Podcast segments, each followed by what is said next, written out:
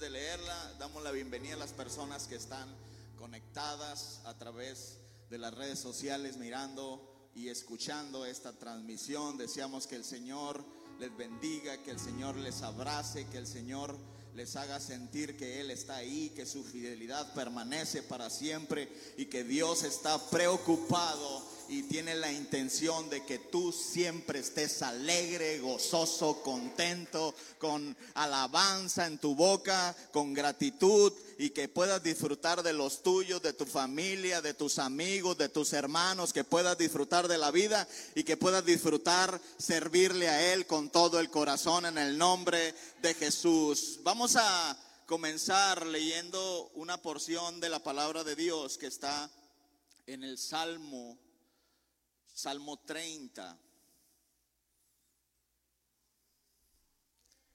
30, capítulo 11 y 12. Mandamos un saludo a todos los hermanos que por cuestiones de salud no pudieron estar el día de hoy, pero están conectados. Deseamos que el Señor les bendiga, que el Señor les fortalezca y que el proceso que están viviendo tiene principio de días y tiene fin de días. Y a Dios damos la alabanza por eso. Ya está listo. Salmo 30, capítulo, capítulo 30, versículo 11 y 12. Y dice así de esta manera, has cambiado mi lamento en baile desataste mi silicio y me ceñiste de alegría. Por tanto, a ti cantaré gloria mía y no estaré callado. Jehová, Dios mío, te alabaré para siempre. Gloria a Dios.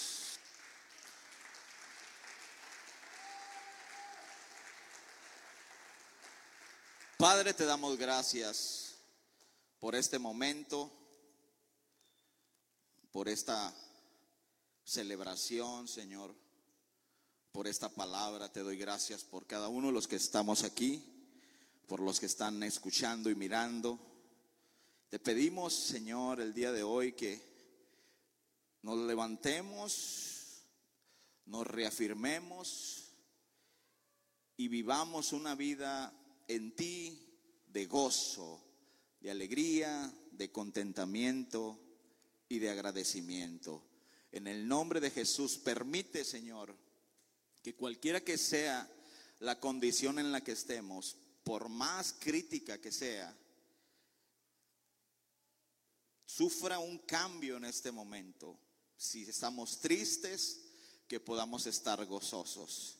Si estamos en lamento, que podamos saltar de alegría.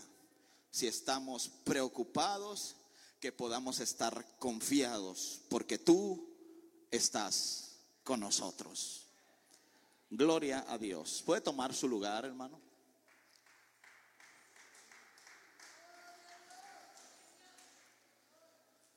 Enviamos un saludo a los hermanos que están atravesando por un proceso de enfermedad cada uno de ellos.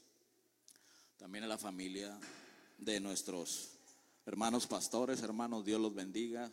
Si está viendo esta transmisión, que espero y la esté viendo. ¿eh? que sean bendecidos en su casa, que sean fortalecidos. Y como iglesia los estamos esperando aquí. Gloria a Dios. Qué importante es estar alegre, hermano. Qué importante es es todo el tiempo tener esa actitud de alegría, porque la alegría no es una postura, creo que la postura es la consecuencia de la actitud. Qué importante es estar siempre gozosos, qué importante es eh, siempre estar conscientes de quiénes somos en Dios, de saber que Dios camina con nosotros, está con nosotros, estará con nosotros sin importar la condición en la que nosotros estemos. Y el pasaje que acabamos de leer menciona un estado previo al estado posterior, después de la manifestación de Dios. Y el salmista describe, has cambiado mi lamento en baile. En pocas palabras dice, mi condición era una, pero tú manifestándote en mi vida, mi condición fue hacer o fue otra. En pocas palabras, brincó de la tristeza a la alegría, del lamento al baile. Y hace una expresión en el último, en el último párrafo que leímos, en el versículo 11, que me llama a mí muchísimo la atención porque dice, y no estaré callado. No voy a estar callado. Yo le voy a dar 15 segundos para no estar callado.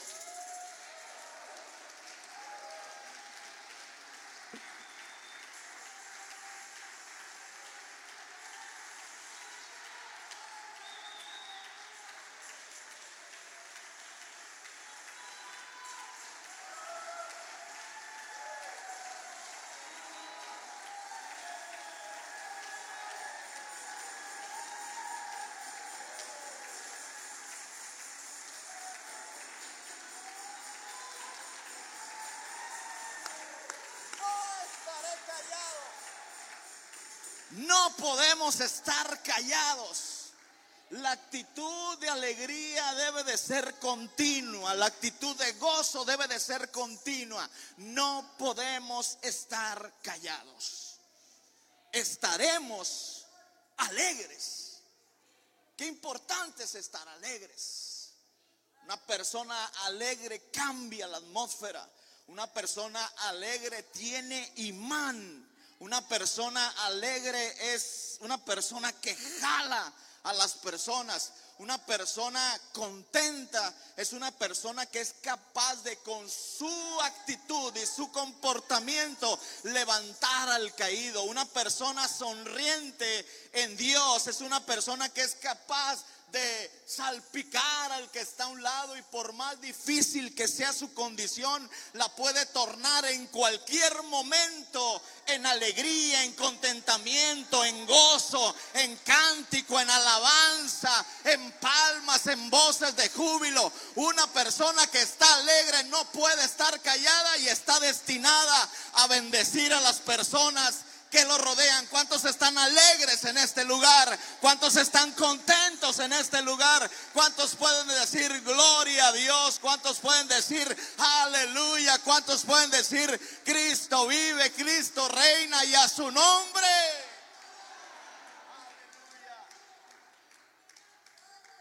Es una manifestación de la salvación, es una manifestación de Cristo resucitado, la alegría, el gozo, la esperanza. Y es importante que la iglesia viva en este mover, en este mover de alegría, de gozo, de esperanza, de cánticos, de alabanza fresca, nueva. Es importante. Lo opuesto a esto lo opuesto a la alegría, lo opuesto al gozo, ¿qué sería, hermano? Hermana, la hermana guapa de rojo, ¿qué dijo, hermana? Amén, hermanita, Dios la bendiga. La tristeza. Lo opuesto a la alegría sería el sufrimiento. Lo opuesto a la alegría sería el desánimo. Lo opuesto a la alegría sería la apatía, lo opuesto a la alegría sería la aflicción, el pesar, el dolor. Y estos estados que acabo de mencionar eh, son similares o se desprenden de sentimientos de tristeza. Y son enemigos poderosos del ser humano. Son enemigos que son capaces de detener y minar a una persona, a una familia entera, sentimientos de tristeza, sentimientos de dolor, sufrimiento, eh, abatimiento, pesar, desánimo, eh, vergüenza, inclusive pena, amargura, eh, hay una diversidad que se desprende de la tristeza y estos sentimientos son altamente destructivos y pueden acabar con familias, pueden acabar con matrimonios, pueden acabar proyectos de vida. Y hoy en el tiempo en el que vivimos se hizo un estudio por la Organización Mundial de la Salud, pero no se hizo en este país, se hizo en Colombia. Lo más probable es que aquí no pase eso, ¿verdad? Y, y en Colombia se hizo un estudio a ocho mil personas a los seis meses que arrancó la pandemia, sin tomar en cuenta la tendencia que ya se traía antes de la pandemia. Se le hicieron una encuesta a ocho mil personas y la encuesta arrojó esto y decía que el 31% de las mujeres se deprimieron en este momento, en ese, en ese proceso que se vivió de encierro y de marginación y de aislamiento. Y el 37% de adultos jóvenes también pasaron por momentos depresivos. El 32% en una manera general comenzaron a presentar problemas para dormirse, problemas de sueño, que no podían conciliar el sueño, que había una intranquilidad, había una especie de trastorno en las emociones, de tal forma que afectó de una manera ah, muy negativa la vida de las personas. Y si algo me llama la atención de este estudio, es que se centró en los niños, en los adolescentes, que fue tanto el impacto que que lo único que ellos deseaban es estar encerrados en sus cuartos, solamente mirando televisión, jugando videojuegos, sin el deseo de hacer nada más por ellos mismos. Pero esto es lo que se presenta en la vida del ser humano cuando presenta cierta oposición, cuando presenta eh, eh, cierto entorno, cuando presenta cierta problemática. Y estas eh, emociones pueden ser destructivas y se convierten en sentimientos como el sentimiento que le acabo de mencionar ahorita. Las emociones son muy variantes. Nuestro estado emocional es muy variante, pero los sentimientos se crean cuando nosotros razonamos lo que estamos viviendo, lo que estamos atravesando, de tal forma que nosotros decidimos albergar en nuestro corazón aquello que está sucediendo eh, y se convierte en un sentimiento y se manifiesta en nuestro comportamiento. Es decir, eh, los procesos difíciles, lo que vivimos, lo que nos dijeron, lo que nos hirió, lo que nos lastimó, lo que nos en dado momento escuchamos, que nos dañó, que nos afectó, se puede convertir en una emoción destructiva de tal forma que puede de alguna manera aislar nuestras emociones, encarcelarlas y nos nubla la visión y no nos permite ver qué es lo que hay más allá de lo que estamos viviendo. Alguien que puede vivir este proceso es alguien que tuvo una ruptura de pareja, alguien que puede vivir este sentimiento, es alguien que le dijeron algo y lo lastimó, alguien que puede vivir este tipo de sentimientos, es alguien que albergó en su corazón algo que vivió, que de alguna manera le impactó el corazón, lo digirió y decidió eh, alimentar su corazón de esto que vivió y puede ser destructivo, puede minarlo, puede detenerlo, puede obstaculizarlo.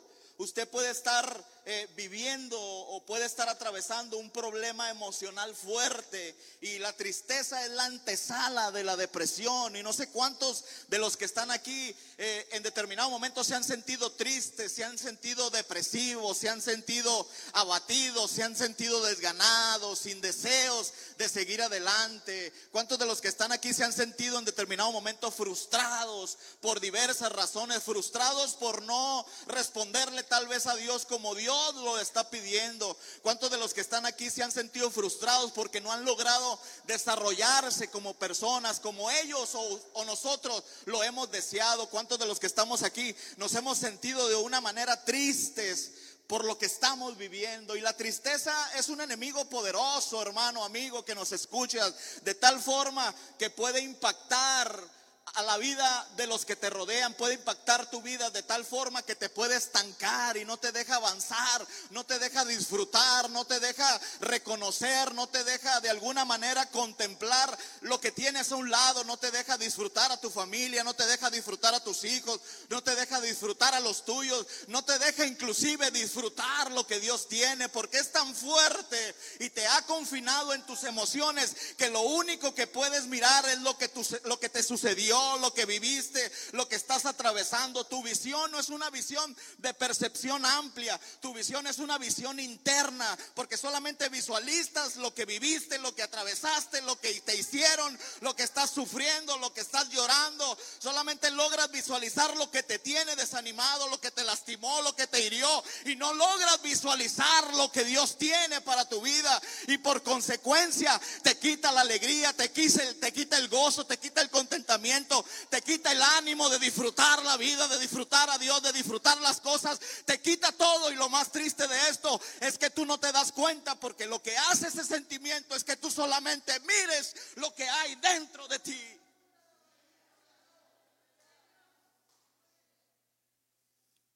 Y no miramos lo que Dios tiene para nuestra vida. No miramos inclusive lo que Dios es capaz de hacer. Pero este sentimiento y esta emoción destructiva tiene principio de días y tiene fin de días.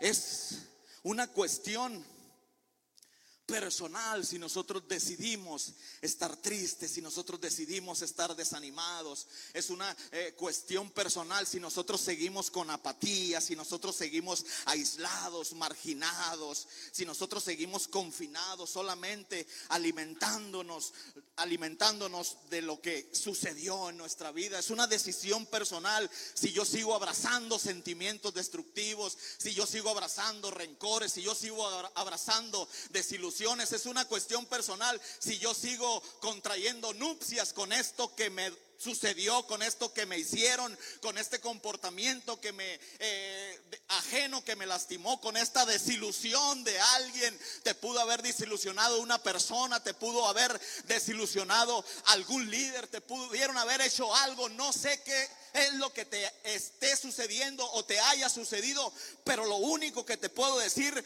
es que tú decides si sigues así, con esa actitud, con esos sentimientos, o te levantas y declaras que el gozo del Señor será tu fortaleza, o te levantas y decides si Dios realmente puede cambiar tu lamento y convertirlo en alegría, si Dios puede cambiar tu tristeza y convertirla en baile, de ti depende en esta hora cómo sigues tu vida. Es una cuestión personal. Y el mismo estudio, fíjese lo que dice este estudio, arrojó que, que por las amenazas en los ingresos futuros, por la pérdida de seres queridos, por todo lo que implica vivir un proceso difícil, este estudio arrojó que mucha gente está sufriendo por esta situación. Y esto como consecuencia trae problemas de enfermedad, problemas de alta presión, problemas de diabetes, problemas con la salud. Imagínese usted que puede desencadenar. Pero el mismo estudio dice, y esto es lo que me llama mucho la atención, que otro porcentaje dijo que esto le sirvió para que hubiera una mejora en su vida que por más grande que fue la oposición, mayor fue la disposición de que las cosas fueran diferentes. Y este estudio dijo que otro porcentaje dijo que sus relaciones iban a mejorar. Este porcentaje dijo que hubo un cambio espiritual. Este, este porcentaje dijo que con esto iban a apreciar más la vida, porque todo depende del cristal con el que se mira. Y si esta gente en su raciocinio, en sus fuerzas, fueron capaces de revocar lo que sucedía o lo que se estaba viviendo en el entorno, cuanto más nosotros que tenemos el Espíritu Santo en esta hora podemos revocar todo lo que esté sucediendo en nuestra conta, todo lo que estemos viviendo que nos esté afectando, todo lo que estemos atravesando que nos produzca tristeza, amargura, desilusión, abatimiento, desesperanza. Cuanto más nosotros que tenemos el Espíritu Santo en nosotros podemos manifestar en esta hora alegría, gozo, esperanza, contentamiento, cántico, alabanza. Cuanto más nosotros en esta hora podemos decir que Él es capaz de cambiar mi lamento en baile.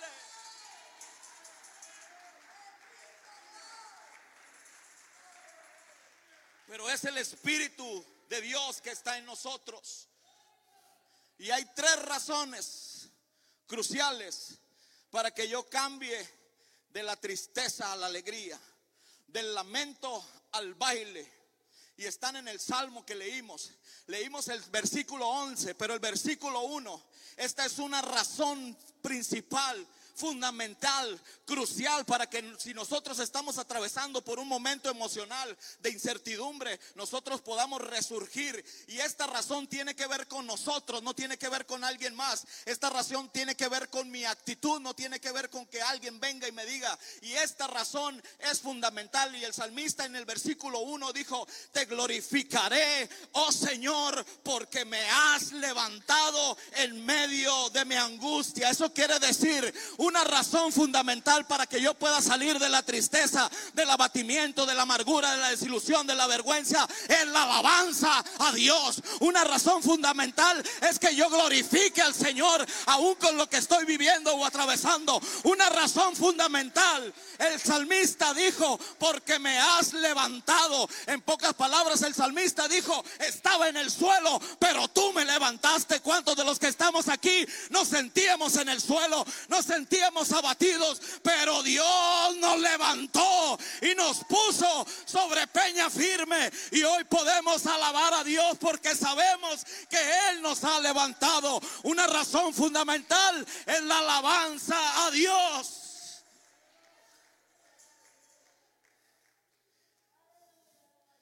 Tú me levantaste.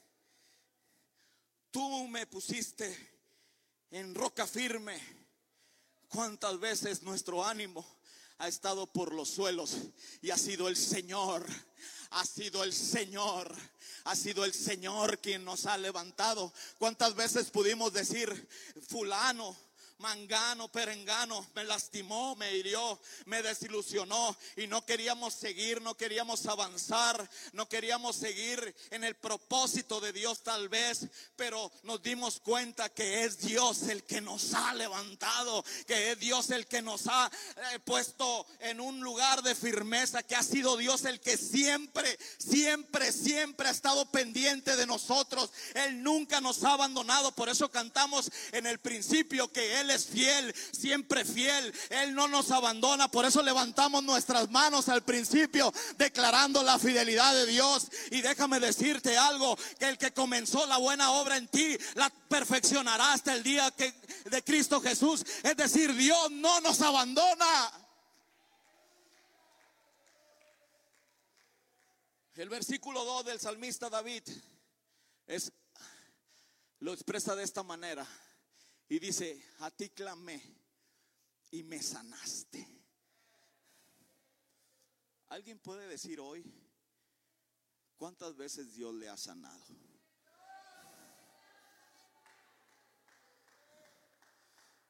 ¿Cuántas veces hemos estado en una cama y nos unimos en oración y nos movimos en los grupos?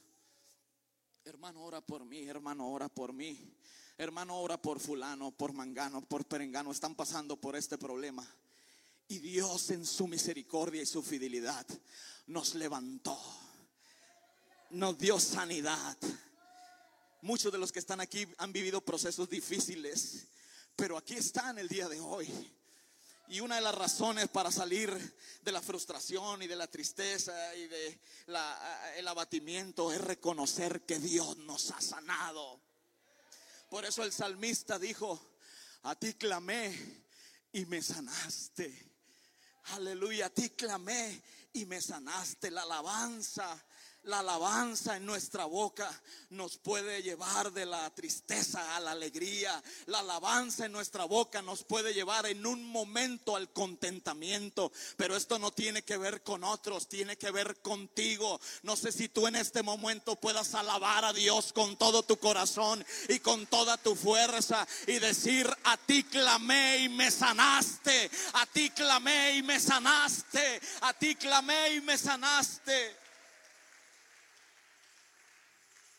El versículo 3 dice, oh Señor, hiciste subir mi alma del Seol y me diste vida.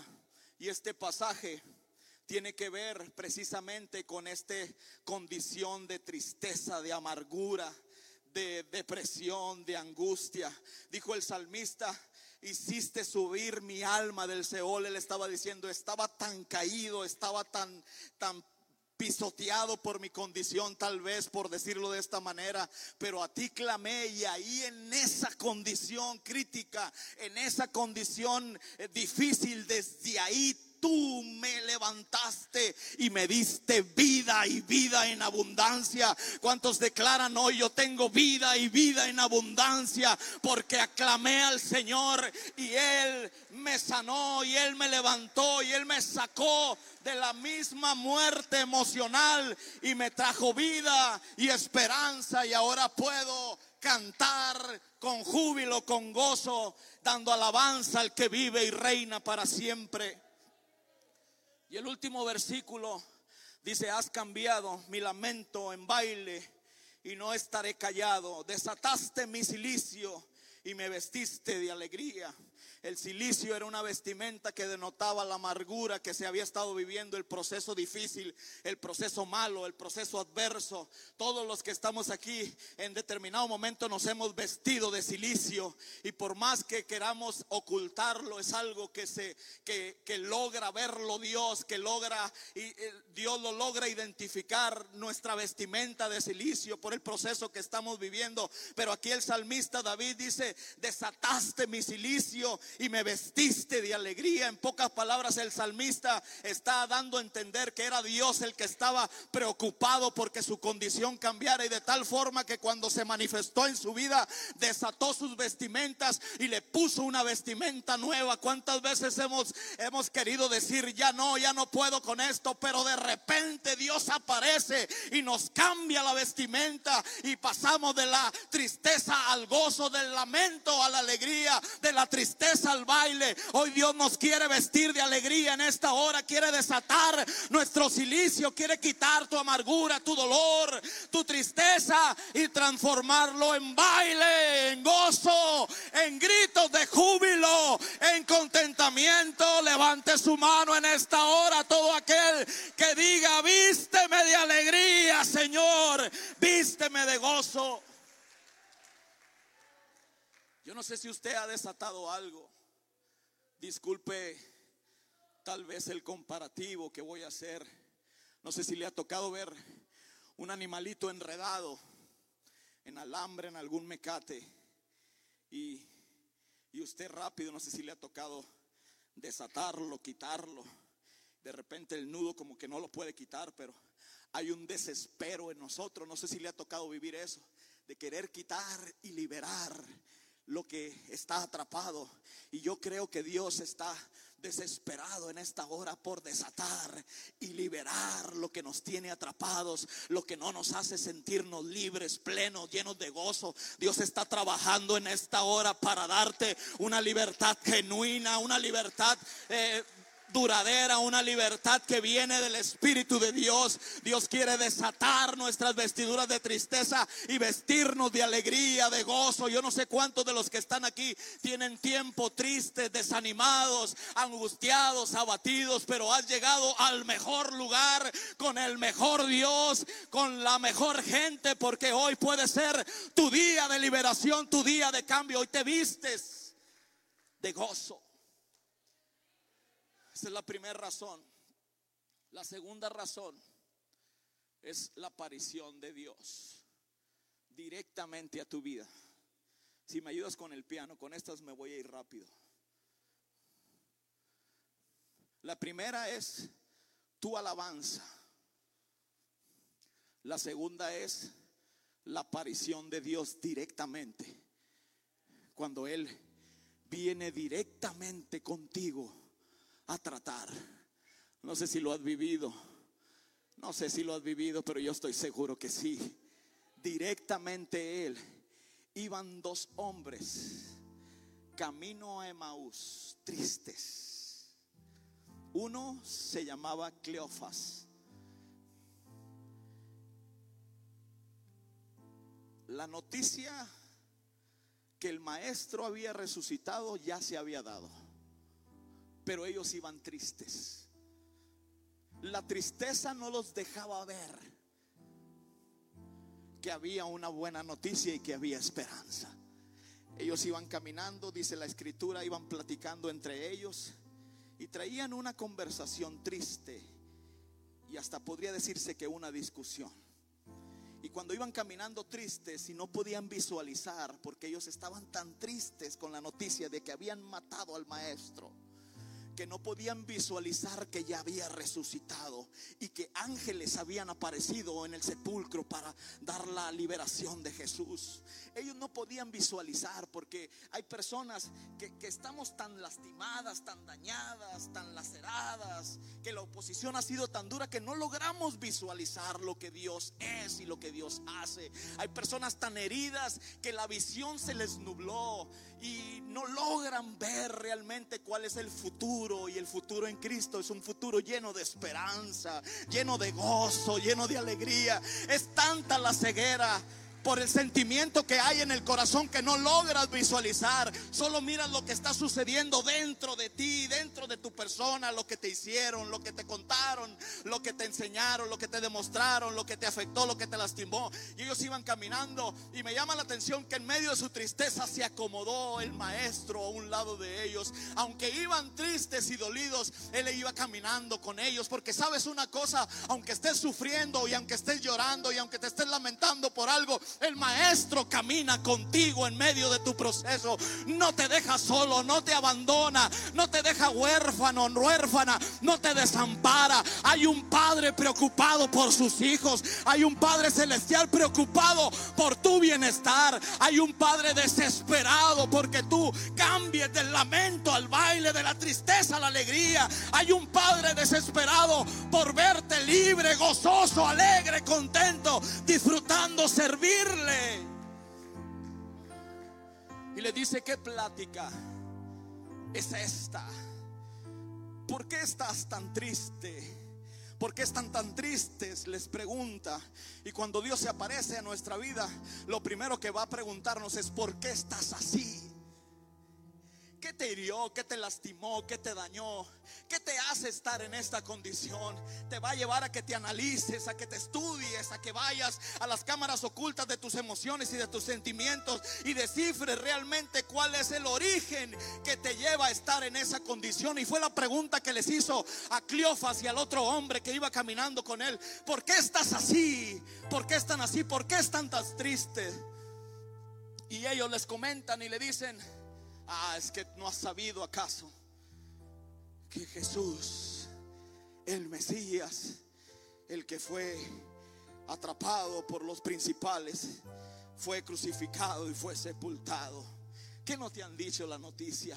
Tan nublados estaban con esos sentimientos que había en su contra, que no podían ni siquiera visualizar que Dios está ahí. Y eso es lo más poderoso de este sentimiento que ataca al hombre, que no te das cuenta que Dios está ahí, que Dios está presente, que Dios está pendiente, que Dios te está cuidando y en el momento preciso está presto para levantarte, para animarte, para darte fuerza, para darte gozo. Él está ahí, iglesia, Dios está ahí, Dios está aquí, no te ha dejado, no te ha desamparado.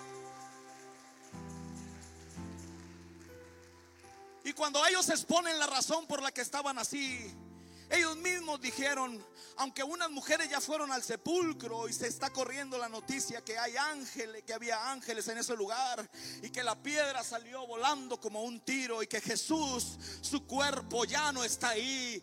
De hecho, dicen que ha resucitado. Inclusive los mismos apóstoles ya fueron a buscarlos y no encontraron el cuerpo. Ya está corriendo esa noticia, pero aún ahí sí ellos seguían cegados. Y él comenzó a hablar con ellos. Llegaron a un punto donde él se iba a separar de ellos. Y ellos le dijeron, quédate con nosotros porque la noche se aproxima. El día oscuro, el día malo se aproxima. Y dice que se sentó con ellos. Y cuando se sentó con ellos, comenzó a charlar con ellos. Y dice que partió el pan en medio de ellos y cuando parte el pan, ellos se dan cuenta quién era el que estaba con ellos, porque aquel que estaba partiendo el pan les hizo recordar quién era el que era el pan, el que estaba enfrente de ellos, era Jesús mismo que venía a firmarlos, a levantarlos, a devolverles el gozo, a llevarlos de la tristeza al gozo, del lamento a la alegría. Ellos se dieron cuenta, lograron identificar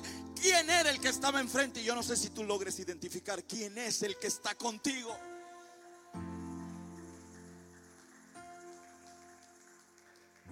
Él está ahí. Pero Él viene y te hace ver que Él es fiel para tu vida. Y lo lograron entender. Entonces cuando se dieron cuenta que era el Mesías, se fueron.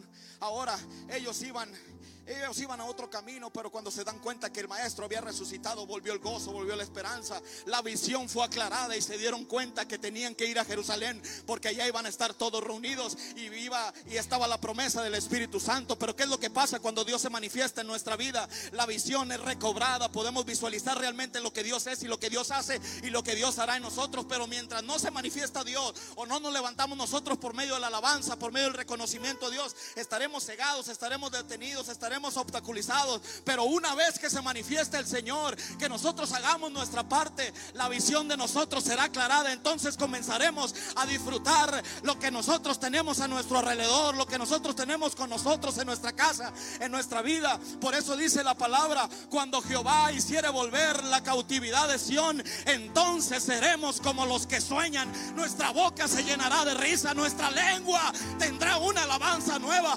porque mientras estamos presos, no tenemos la capacidad de soñar, de mirar a Dios, de mirar sus promesas. Pero una vez libre, somos capaces inclusive hasta de bailar de alegría, de gozo y de esperanza en Cristo Jesús.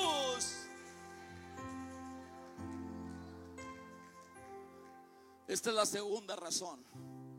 Dios apareciéndose directamente en nuestra vida. Y muchos lo hemos vivido ya.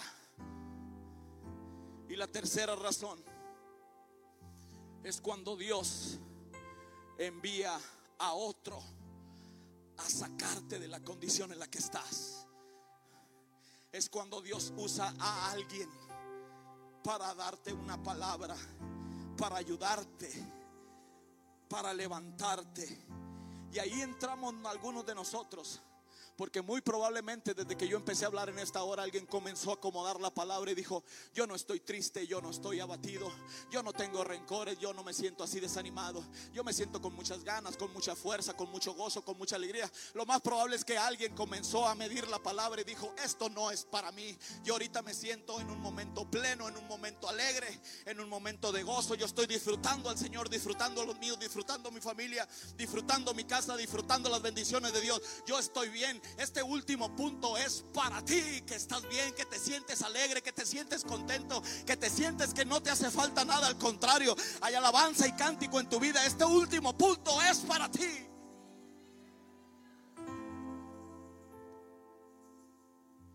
Cuando Dios manda a alguien, ese alguien que manda puede ser tú. A quitar la venda de los ojos de alguien más que está sufriendo, que está llorando y esto lo podemos mirar con el profeta Eliseo, cuando comenzó a proclamar la palabra y a declarar lo que venía de parte de Dios. Los príncipes de ese lugar, la palabra de Jeremías los atormentaba de tal forma que fueron delante del rey y le dijeron, ya no queremos que Jeremías, ya no queremos que Jeremías esté predicando esa palabra y esté declarando esa profecía haz algo con él y el rey accede y confabulan y lo mandan y lo meten a una cisterna llena de lodo, a un espacio confinado, marginado de alimentos, marginado de las personas y lo meten ahí al varón de Dios, al hombre de Dios, lo aprisionan en un lugar y no lo dejan salir.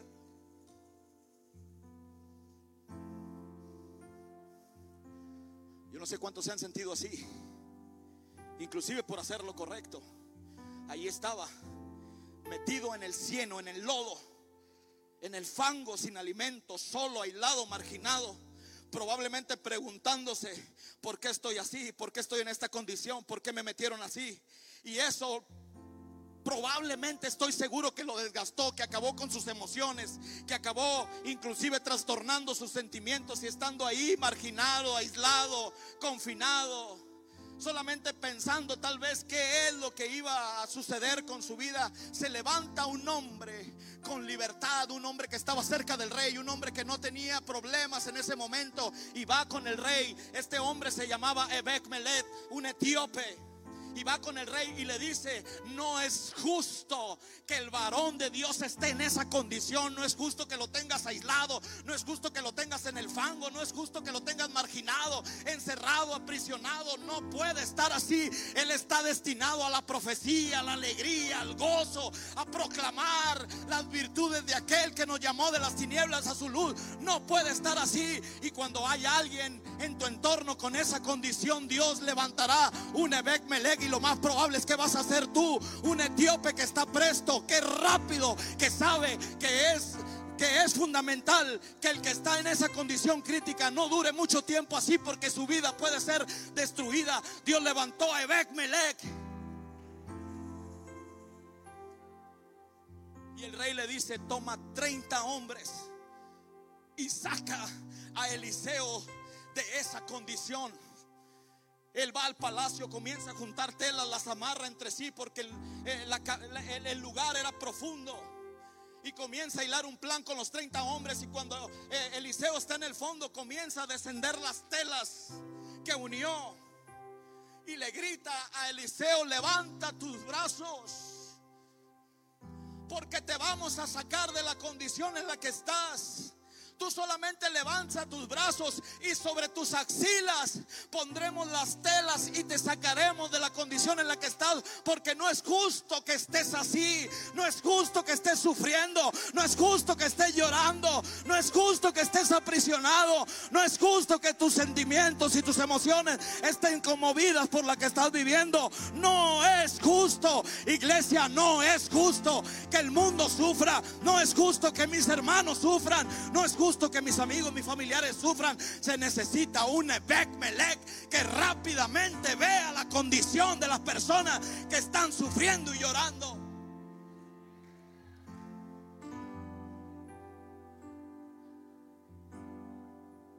Yo estoy seguro que tú en ocasiones has sido un Eliseo y tal vez en ocasiones has sido un Ebek Melech los etíopes son rápidos. Usted los ve en los maratones. Rápidos. Dios necesita gente que reaccione rápido. Y lo sacan con mucho cuidado. Lo levantan de la cisterna. Porque sabes, esa gente necesita un trato de cuidado. No un trato de, ¿por qué estás así? Levántate, aliviánate, échale ganas, ya sácate eso del corazón. No sabes lo que la gente está sufriendo. No sabes lo que la gente está atravesando. Necesitas rescatarlo con mucho cuidado, con mucho amor, con mucha delicadeza. Lo levantan, lo sacan y lo ponen ahí en la plaza del lugar y comienzan a confortarlo.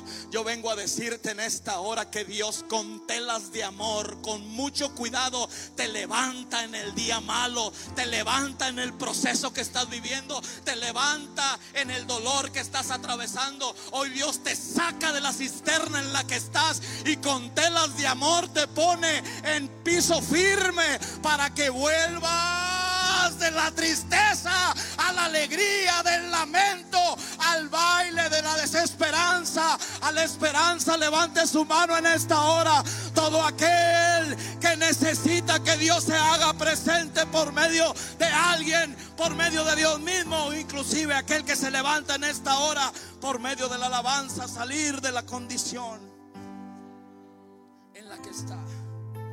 Yo no sé cuántas veces has estado tan dolido que lo único que necesitas es amor. Yo quiero decirte que el amor de Dios está aquí en esta hora.